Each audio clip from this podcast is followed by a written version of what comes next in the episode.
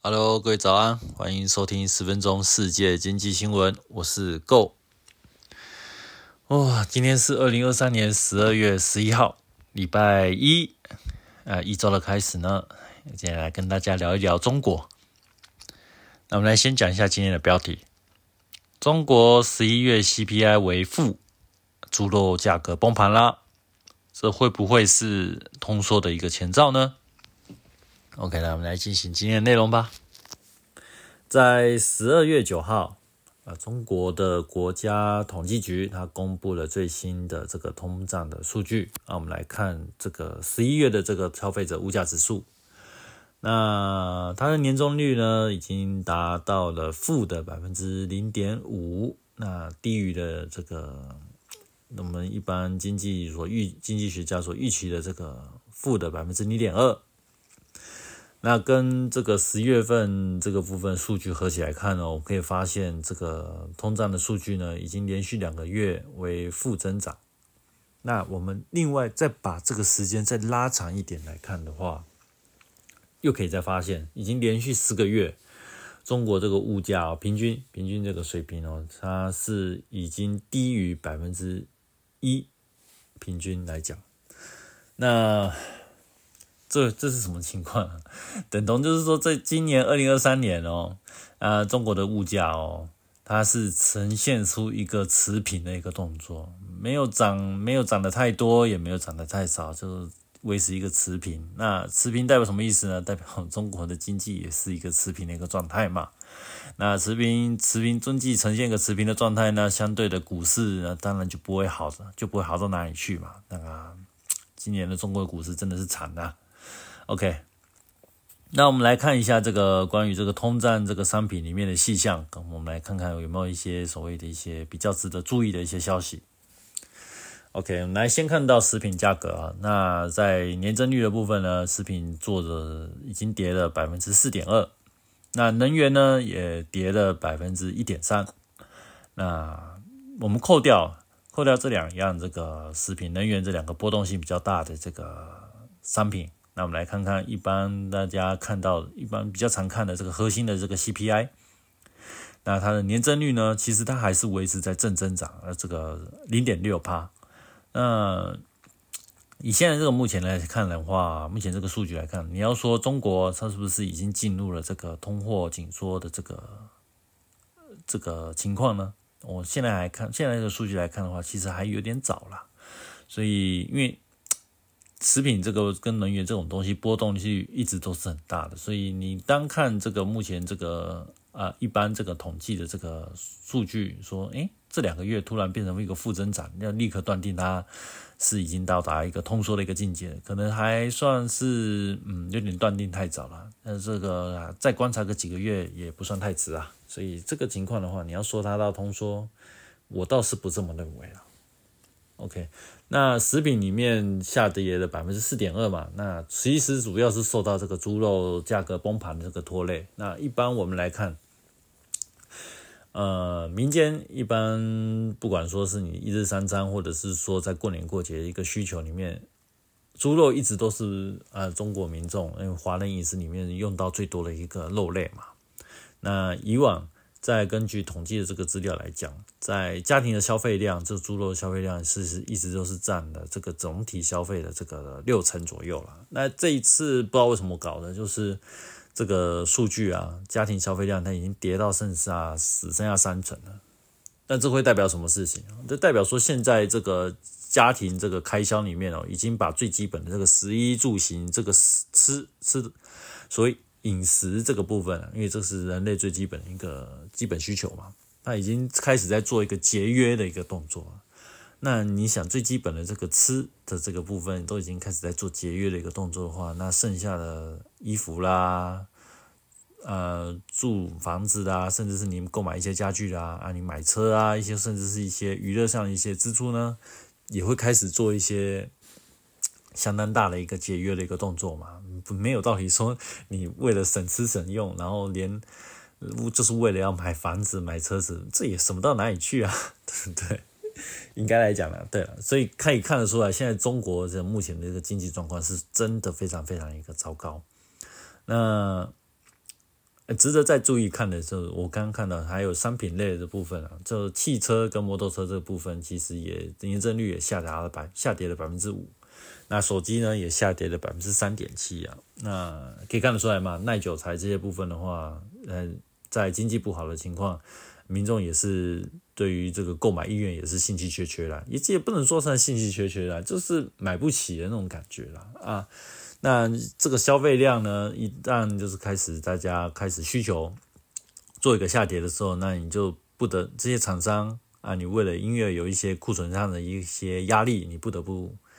就会去做一些降价出手的一个情况嘛，所以它导致说在这些所谓汽车啦、手机啦这些的一个大型耐久材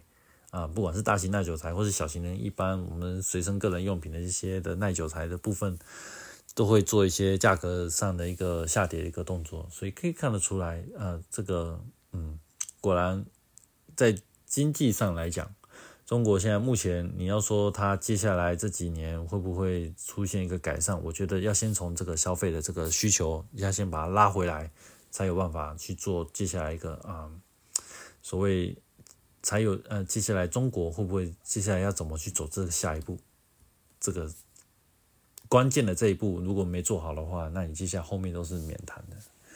OK，那既然我们今天讲到这个通货紧缩，我们来就聊聊通货紧缩这个东西一般是怎么去做个定义，然后还有通货紧缩它会造成经济上怎么样一个伤害呢？OK，那一般通货紧缩我们做定义的时候，通常就是说，嗯。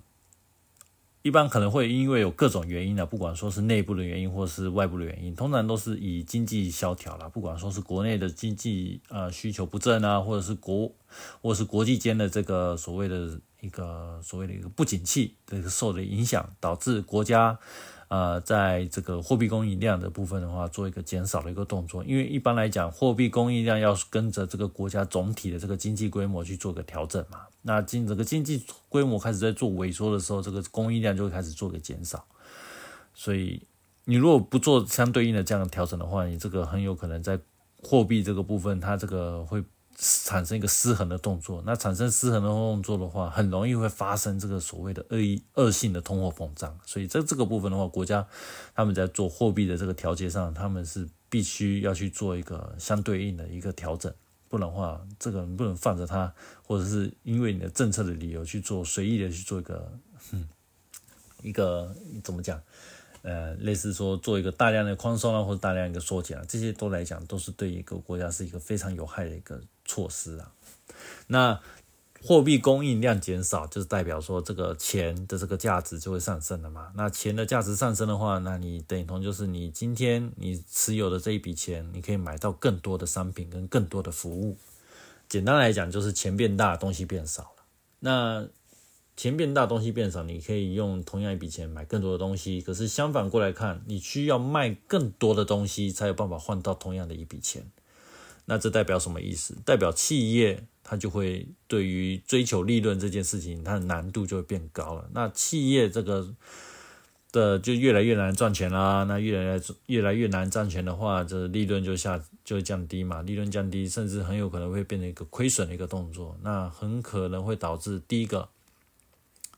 你一旦亏钱了，或者是你的利润开始降低了，你的所谓的这个未来，你的企业扩张方面，你要升，你要聘请新的员工啦，或者是说你要做厂房或者是设备上的投资，你就会意愿就会降低了嘛。甚至当你亏损到一个境界的时候，你就想说，干脆我就收起来不做了嘛，因为做那么累，我还整个要我要赔那么多钱，那很有可能会最严重的照顾，最严重的后果就会造成呃这个企业的这个倒闭的这个风险会上升。那这个是讲到企业的部分，那我们谈谈劳工。那因为东西呃钱变大，东西变少，那劳动力这个部分，因为劳动力它其实也是商品的一种，那劳动力也会跟着一起，这个价格也会跟着一起一起做一个下跌的一个动作。那等同就是说，你不用在这个通货紧缩这段期间呢，这段期间你的薪水又永远都是会涨不起来的那种情况，就跟过去的日本是很像的一情况。过去日本就是沉寂的这个所谓的失落三十年嘛，那日本不管是年轻人啊，啊在这段三十年期间啊，大家都非常有感，就是说，我薪水就是一直都涨不起来啊，只是这种情况会发生。那消费者呢，其实在通货膨通货紧缩的时候也会预期，就是说商品服务价格呢，接下来还会再做继续做一个下跌，那我就进我就我就不会想去有那个消费的意愿嘛？为什么呢？我举个例嘛。你现在手头有，假如说我们现在手头有一百万，然后刚好就是你想要买车，那你们今天看到的价格，这个汽车价格是刚好也是一百万，可是这个汽车价格到了下个月会变成九十万，到了下下个月变成八十万，那请问这个时候呢，你觉得你要现在买车，还是等到稍微晚一点再买车呢？哪一个是比较划算？那想当然应该就是晚一点买车嘛。那这个就是所谓的民众所谓的预期。这个预期的心理，那会导致这个延迟消费这个效果。那延迟消费会造成什么情况呢？就是消费降低，民间都不消费了，那整个经济就会失去了这个所谓的这个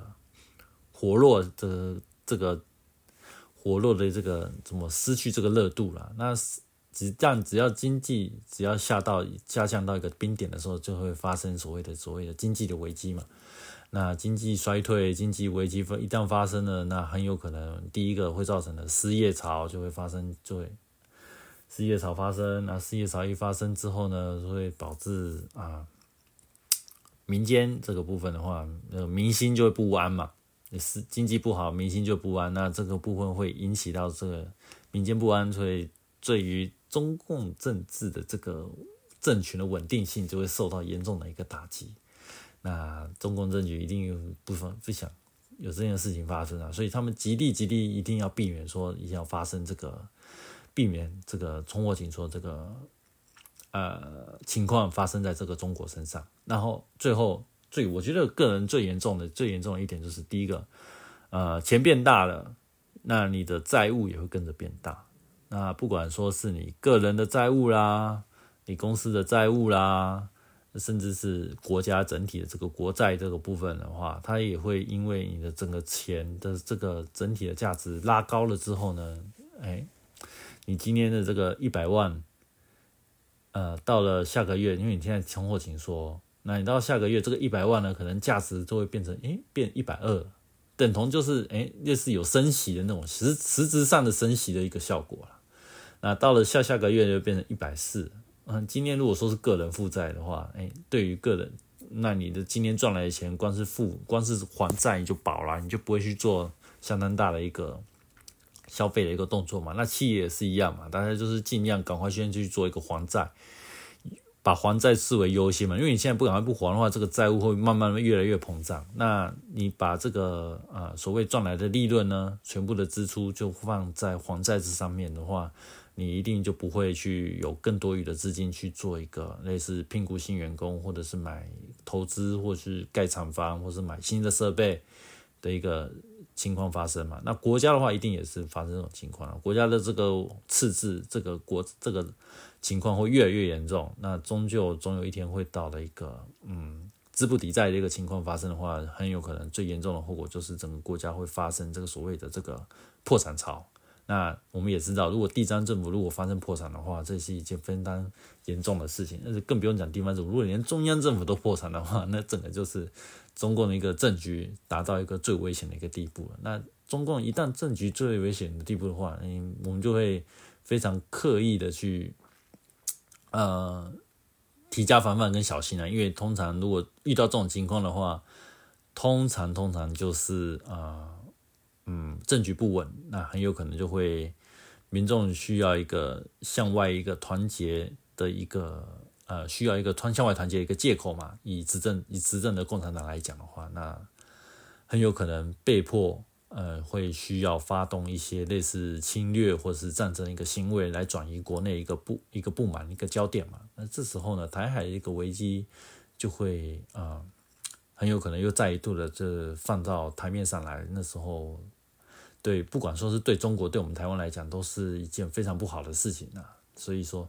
呃，我们也是相当的希望说说对岸的政局能够达到一个稳定的境界。那对于我们台海和平来讲的话，这是一件我们两岸人民都非常期待一个结果嘛。所以啊，还是希望了这个中国它能挺过这一关。那我们大家一起还是好好的把经济搞好，然后赚钱嘛。对不对？不管说是你要投资股市啊，或者是说你是企业的一个啊所谓的经营者来讲的话，还是尽量就是说，嗯，在对岸呢，我们还是能希望能可以看到有一个新的投资的机会。那对于接下来这个明年啊，明年或者是二零二五年会有怎么样的发展呢？我们就继续再做一个观察啦。OK，今天的分享就到这边了，我们下次再见了哈。OK，拜拜。